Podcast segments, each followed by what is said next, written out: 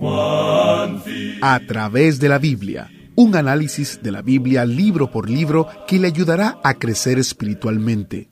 Estos estudios fueron diseñados por el Dr. J. Vernon McGee, destacado maestro y expositor de la Biblia. Acompáñenos en este fascinante recorrido a través de la Biblia. Estamos en los últimos capítulos del Evangelio de Lucas, llegando al clímax de la historia. Aunque los eventos pasaron hace más de dos mil años, tiene un impacto sobre su vida hoy. Bienvenido a través de la Biblia, el programa en el cual conocemos a Dios en su palabra soy su anfitrión, Heiel Ortiz. Antes de entrar en nuestro estudio de hoy, comenzando en Lucas capítulo 22, quisiera compartir algunos mensajes que hemos recibido de nuestros oyentes. El primero es un mensaje de un oyente del estudio en el idioma asamés en la India. Soy profesor en una pequeña universidad privada. Crecí en una aldea sin cristianos, así que cuando oí su programa por radio estuve intrigado. Nunca había oído mucho de la Biblia y encontré que sus transmisiones eran únicas. Mientras más escuchaba, más me interesaba en conocer al Dios que ustedes mencionaban. Cada día yo encontraba gran gozo y paz en mi corazón mientras escuchaba sus palabras. Es abrumador descubrir cuánto Dios nos ama a cada uno de nosotros. Por esto le he dado mi vida a Jesús para que pueda pasar la eternidad con Él. ¿No es eso maravilloso? Tenemos otra carta, esta es de Diego. Él escucha el programa en español en Guatemala.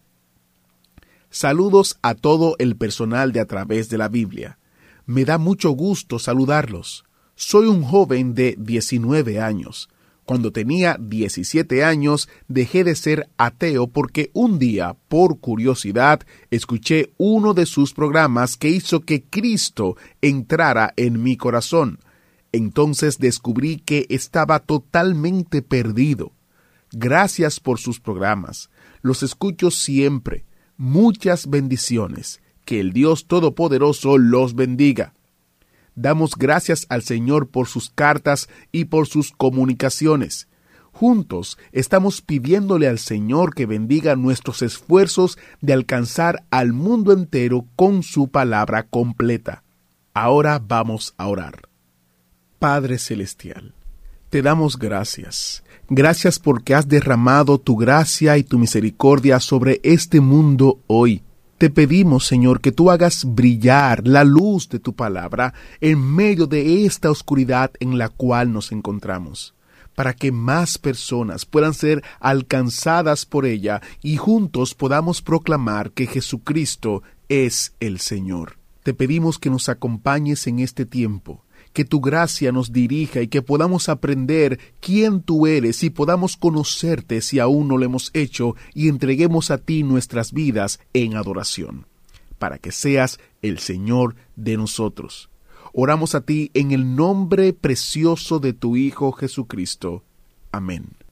Ahora iniciamos nuestro recorrido bíblico de hoy con las enseñanzas del Dr. Magui en la voz de nuestro hermano Samuel Montoya. Continuamos hoy, amigo oyente, considerando el capítulo 22 del Evangelio según San Lucas. Y comenzaremos leyendo el versículo 54 que nos habla del arresto de Jesús y su conducción a la casa del sumo sacerdote.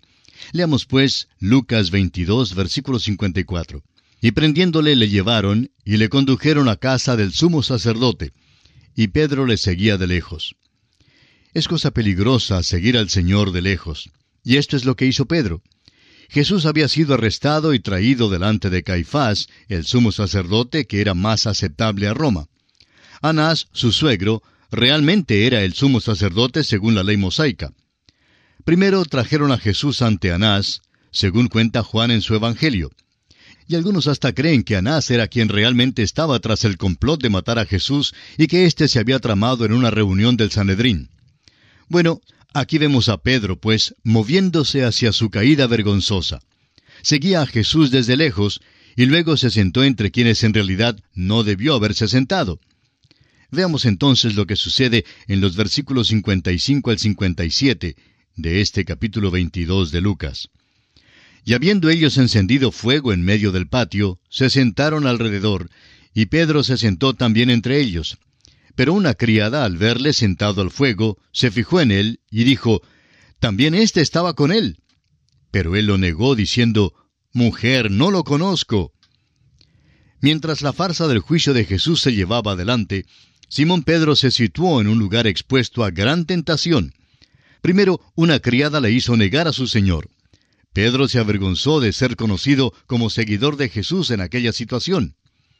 Amigo oyente, ¿no hemos estado todos nosotros alguna vez en una posición similar? Que Dios perdone nuestra cobardía y debilidad, así como le perdonó a Pedro. Continuemos ahora con los versículos 58 y 59 de San Lucas capítulo 22. Un poco después, viéndole otro, dijo, Tú también eres de ellos. Y Pedro dijo, Hombre, no lo soy. Como una hora después, otro afirmaba diciendo, Verdaderamente también éste estaba con él porque es Galileo. Otro le señaló como seguidor de Jesús cuando trató de juntarse con otro grupo. Y una vez más, Pedro niega a Jesús y se aparta luego a un tercer lugar, y esta vez su debilidad de querer hablar demasiado fue lo que le metió en apuros. Su acento al hablar divulgó que era Galileo. Sigamos ahora con el versículo 60 de Lucas 22. Y Pedro dijo, Hombre, no sé lo que dices. Y enseguida, mientras él todavía hablaba, el gallo cantó. Amigo oyente, si Pedro hubiera dejado las cosas como estaban, eso habría sido su fin habría terminado como terminó Judas Iscariote. Pero fíjese lo que sucedió aquí en los versículos 61 y 62 de Lucas capítulo 22. Entonces, vuelto el Señor, miró a Pedro. Y Pedro se acordó de la palabra del Señor que le había dicho, Antes que el gallo cante, me negarás tres veces. Y Pedro, saliendo fuera, lloró amargamente.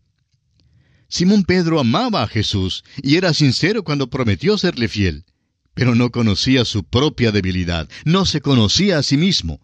Todavía no había llegado al punto de reconocer que en él, en su carne, no moraba el bien. Pedro aprendió más tarde por experiencia propia la verdad que escribió en su primera carta, capítulo 1, versículo 5, donde dice, que sois guardados por el poder de Dios mediante la fe, para alcanzar la salvación que está preparada para ser manifestada en el tiempo postrero. Pedro lloró, amigo oyente, y estamos convencidos que estas fueron lágrimas de un arrepentimiento genuino. Cualquier hijo de Dios puede volverse a él. El apóstol Juan en su primera carta, capítulo 1, versículo 9, nos dice que si confesamos nuestros pecados, Él es fiel y justo para perdonar nuestros pecados y limpiarnos de toda maldad. Simón Pedro era tan malo como era Judas. No le vendió, pero le negó. Ahora, la única diferencia que hay entre Judas y Pedro es que Pedro se arrepintió. Nuestro Señor oró para que la fe de Pedro no faltara. Luego, el doctor Lucas nos dice que nuestro Señor apareció personalmente a Pedro. Amigo oyente, Él es un Salvador maravilloso. Murió por nosotros y vive hoy para guardarnos. Y llegamos ahora a otro aspecto. Jesús es escarnecido y azotado. Leamos los versículos 63 al 65 de Lucas capítulo 22. Y los hombres que custodiaban a Jesús se burlaban de él y le golpeaban, y vendándole los ojos, le golpeaban el rostro y le preguntaban, diciendo, Profetiza, ¿quién es el que te golpeó? Y decían otras muchas cosas, injuriándole. Los principales sacerdotes y ancianos llevaron a Jesús a la casa de Anás. Ahora era ilegal detener a Cristo sin acusación, pero le detuvieron hasta cuando pudieran formular una acusación en una reunión del Sanedrín. Le arrestaron antes de que tuvieran un plan. Lo interesante es que su intención no había sido prenderle tan pronto como le prendieron. Judas había llegado donde ellos y les había dicho, mejor es que le prendan mientras pueden. Judas creía que el Señor podría salir de la ciudad, pero el Señor, por supuesto, no tenía ninguna intención de salir. ¿Se ha fijado usted alguna vez en las muchas cosas ilegales que ocurrieron en el juicio de Jesús? Fíjese usted, le arrestaron, acusándole de violar la ley mosaica, cuando en realidad fueron los líderes religiosos quienes violaron la ley. Le juzgaron de noche y eso era contrario a la ley mosaica. El sumo sacerdote, por su parte, rasgó su vestidura, lo cual, según la ley, le era prohibido. Además, llegaron a una decisión el mismo día en que Jesús fue juzgado, lo que también era ilegal. Los príncipes religiosos entregaron a Jesús en manos de los soldados romanos hasta cuando se hiciera una acusación formal contra él. Ahora, si la sentencia de muerte iba a dictarse, entonces los soldados tenían el derecho de jugar con el prisionero. Y el juego que jugaron con el Señor se llamaba mano caliente. Ahora, en este juego, cada soldado cerraba su puño enfrente del prisionero que estaba con los ojos vendados y le golpeaban. Y no era solo un soldado que le golpeaba. Luego se le quitaba la venda al prisionero y tenía que adivinar cuál era el soldado que no le había golpeado. Lo interesante es que de costumbre el soldado que golpeaba al prisionero se paraba detrás de él, y por eso, pues no había forma en la cual el prisionero pudiera adivinar correctamente. Y así volvían a jugar este juego varias veces. Bueno, creemos que en este juego esos soldados golpearon la cara de Cristo hasta cuando se cansaron. Dudamos que alguien pudiera haberle reconocido después de semejante maltrato. En Isaías capítulo 52 versículo 14 leemos, De tal manera fue desfigurado de los hombres su parecer. Le golpearon tanto, amigo oyente, que él tampoco pudo llevar su cruz más tarde. Ahora en los versículos 66 al 69 vemos que traen a Jesús ante el Sanedrín. Leamos estos versículos 66 al 69 de Lucas capítulo 22. Cuando era de día, se juntaron los ancianos del pueblo, los principales sacerdotes y los escribas, y le trajeron al concilio, diciendo, ¿Eres tú el Cristo? Dínoslo. Y les dijo, Si os lo dijere, no creeréis. Y también si os preguntare, no me responderéis ni me soltaréis. Pero desde ahora el Hijo del Hombre se sentará a la diestra del poder de Dios. El Sanedrín le hizo dos preguntas a Jesús. La primera fue, ¿Eres tú el Cristo? Ahora, si el Señor hubiera contestado que sí, podrían haberle acusado de traición porque a cualquiera que alegara ser el Mesías, Roma le consideraba como peligroso. Jesús, pues, no contestó su pregunta directamente, sino, en cierto sentido, se identificó como el Mesías, cuando dijo que un día se sentaría a la diestra de Dios. Leamos ahora los dos últimos versículos de este capítulo 22, versículos 70 y 71 de este capítulo 22 de Lucas. Dijeron todos, Luego, ¿eres tú el Hijo de Dios? Y él les dijo, Vosotros decís que lo soy. Entonces ellos dijeron, ¿Qué más testimonio necesitamos? Porque nosotros mismos lo hemos oído de su boca. Esta es la base sobre la cual los príncipes religiosos se pusieron de acuerdo para crucificarle, pero esta no fue la base sobre la cual lo llevaron a la corte romana para ser acusado. Cuando fueron de una corte judía a una corte romana, las acusaciones cambiaron, como veremos en el capítulo 23. Y así, amigo oyente, concluye nuestro estudio del capítulo 22 del Evangelio según San Lucas. Y llegamos ahora al capítulo 23. En este capítulo consideraremos los siguientes aspectos. Primero, Jesús ante Pilato y ante Herodes. En segundo lugar, Herodes se burla de él y le envía de nuevo a Pilato. En tercer lugar, Jesús es entregado para ser crucificado.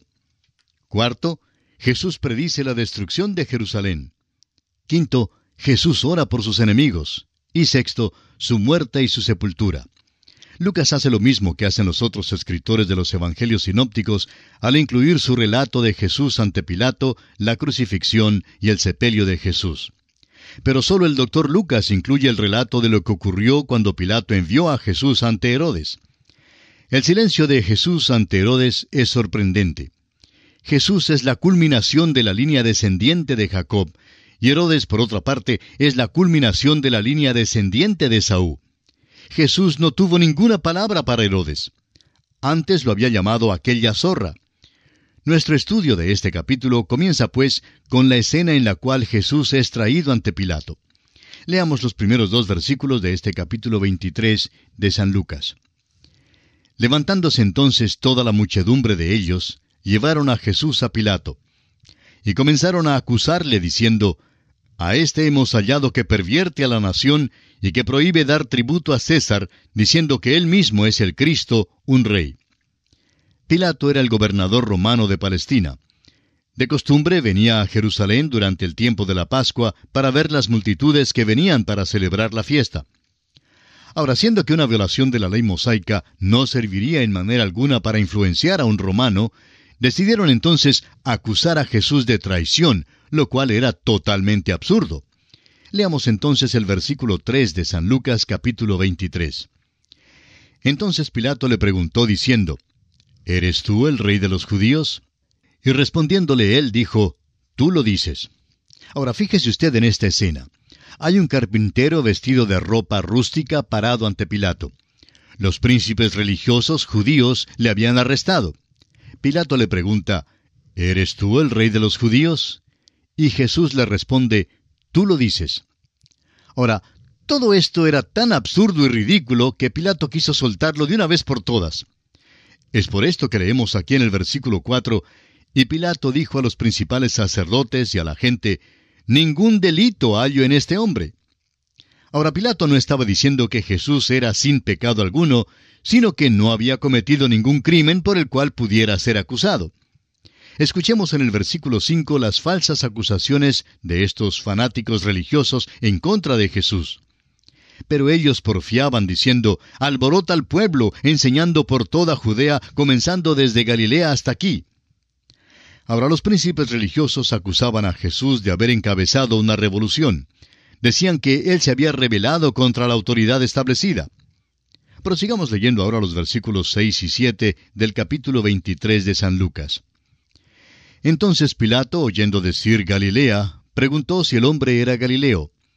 Y al saber que era de la jurisdicción de Herodes, le remitió a Herodes, que en aquellos días también estaba en Jerusalén. Pilato quería lavarse las manos de todo este asunto, y siendo que Galilea estaba bajo la jurisdicción de Herodes, y Herodes también se encontraba en Jerusalén, Pilato entonces decide enviar a Jesús donde Herodes. Ahora no creemos que fuera por casualidad que Herodes también estuviera en Jerusalén.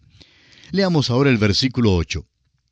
Herodes, viendo a Jesús, se alegró mucho, porque hacía tiempo que deseaba verle, porque había oído muchas cosas acerca de él, y esperaba verle hacer alguna señal.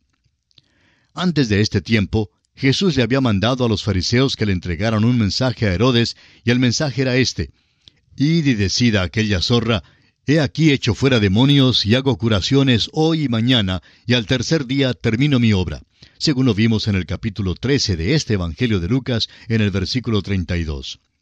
Herodes en realidad sentía una viva curiosidad por ver a Jesús. Y note usted en el versículo 9, y le hacía muchas preguntas, pero él nada le respondió. Nuestro Señor no tenía ninguna palabra para Herodes no temía a Herodes y rehusó perder tiempo con este hombre porque conocía lo que había en su corazón. Esta vieja zorra, como él lo llamó, había ido más allá del punto sin regreso y estaba ya en camino hacia una eternidad perdida. Ahora los versículos 10 al 13 de Lucas, capítulo 23, dicen, Y estaban los principales sacerdotes y los escribas acusándole con gran vehemencia. Entonces Herodes con sus soldados le menospreció y escarneció, vistiéndole de una ropa espléndida, y volvió a enviarle a Pilato. Y se hicieron amigos Pilato y Herodes aquel día, porque antes estaban enemistados entre sí. Amigo oyente, ¿puede usted ver a los príncipes religiosos haciendo todo lo posible para asegurarse de que Jesús fuera condenado? Herodes podía ver que no iba a lograr que Jesús hablara, y por eso sus hombres de guerra decidieron burlarse de él. Ahora, la ropa espléndida que le pusieron fue sin duda uno de los mantos desechados de Herodes y lo usaron para burlarse de los argumentos que Jesús había presentado con respecto a su majestad. Ahora, siendo que no había nada más que Herodes pudiera hacer, decidió entonces enviar a Jesús de nuevo a Pilato. Esta frase, se hicieron amigos, aquí en el versículo 12, señala el principio del movimiento ecuménico, ya que antes de que este problema se presentara en cuanto a Jesús, Herodes y Pilato estaban enemistados entre sí. Pero ahora se juntan porque los dos se oponen a Jesús. Sigamos adelante ahora con los versículos 13 al 15 de este capítulo 23 de Lucas.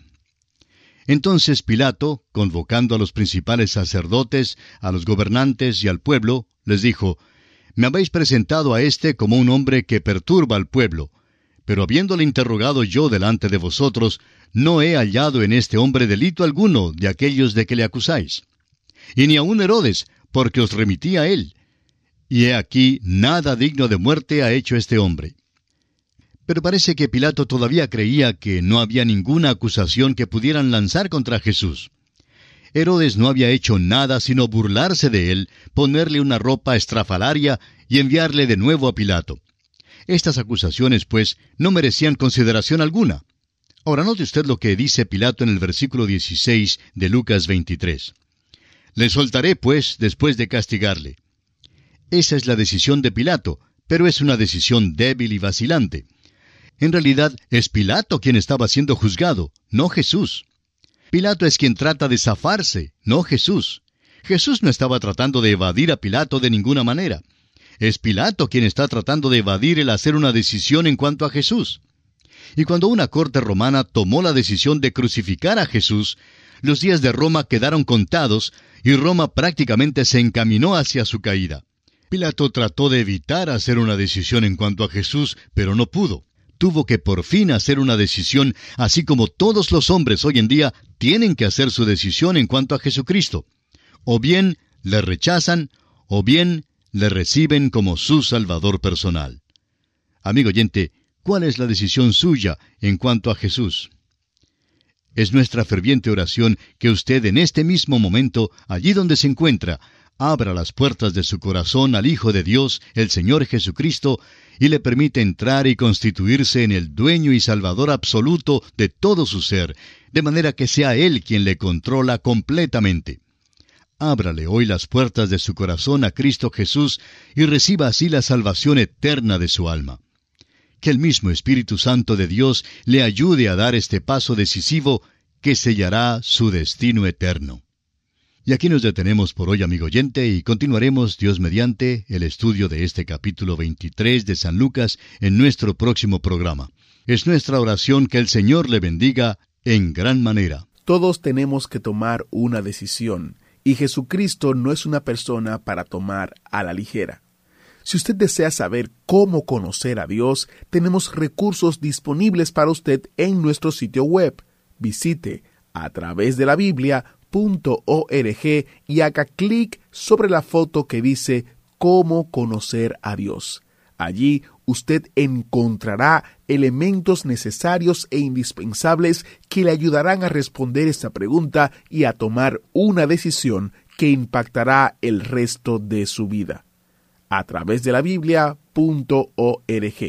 El programa de mañana será otro buen programa estaremos en la porción de Lucas que cuenta de el evento que cambió toda la humanidad, la crucifixión.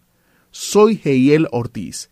Para todos nosotros aquí en A través de la Biblia, estamos orando que la gran gracia y la misericordia y la paz de Dios sea con ustedes mientras ustedes caminan con Él en el día de hoy. Hemos llegado al final por el día de hoy. Díganos, ¿fue de ayuda para usted el estudio de hoy? ¿Desea enviarnos algún comentario acerca de lo que ha estado escuchando? Entonces escríbanos, no espere más. Si desea recibir las notas y bosquejos de lo que estamos estudiando, suscríbase gratis en nuestra página en internet a través de la biblia.org barra notas. A través de la biblia.org barra notas. Si desea escuchar nuevamente el programa o si se perdió alguno de ellos, visite a través de la Biblia.org. Repito, a través de la Biblia.org o escriba al correo electrónico atv@transmundial.org. atv@transmundial.org. A través de la Biblia.